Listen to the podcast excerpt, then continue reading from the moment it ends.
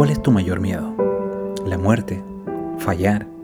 ¿No alcanzar tus metas o autorrealización en la vida? ¿Cuál es tu miedo? Se define miedo como la sensación desagradable provocada por la percepción de peligro real o imaginario. 68 veces la palabra miedo y temor se registra en la Biblia, lo cual refleja la fidelidad de las escrituras a las emociones de la humanidad, al hacer frente a los peligros e incertidumbres de la vida. La emoción del miedo oscila de un extremado terror a una actitud tranquila de temor y reverencia.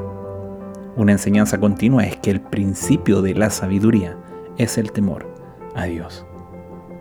El miedo es una de las emociones más antiguas y poderosas de la humanidad. Y el miedo más antiguo y poderoso es el temor a lo desconocido.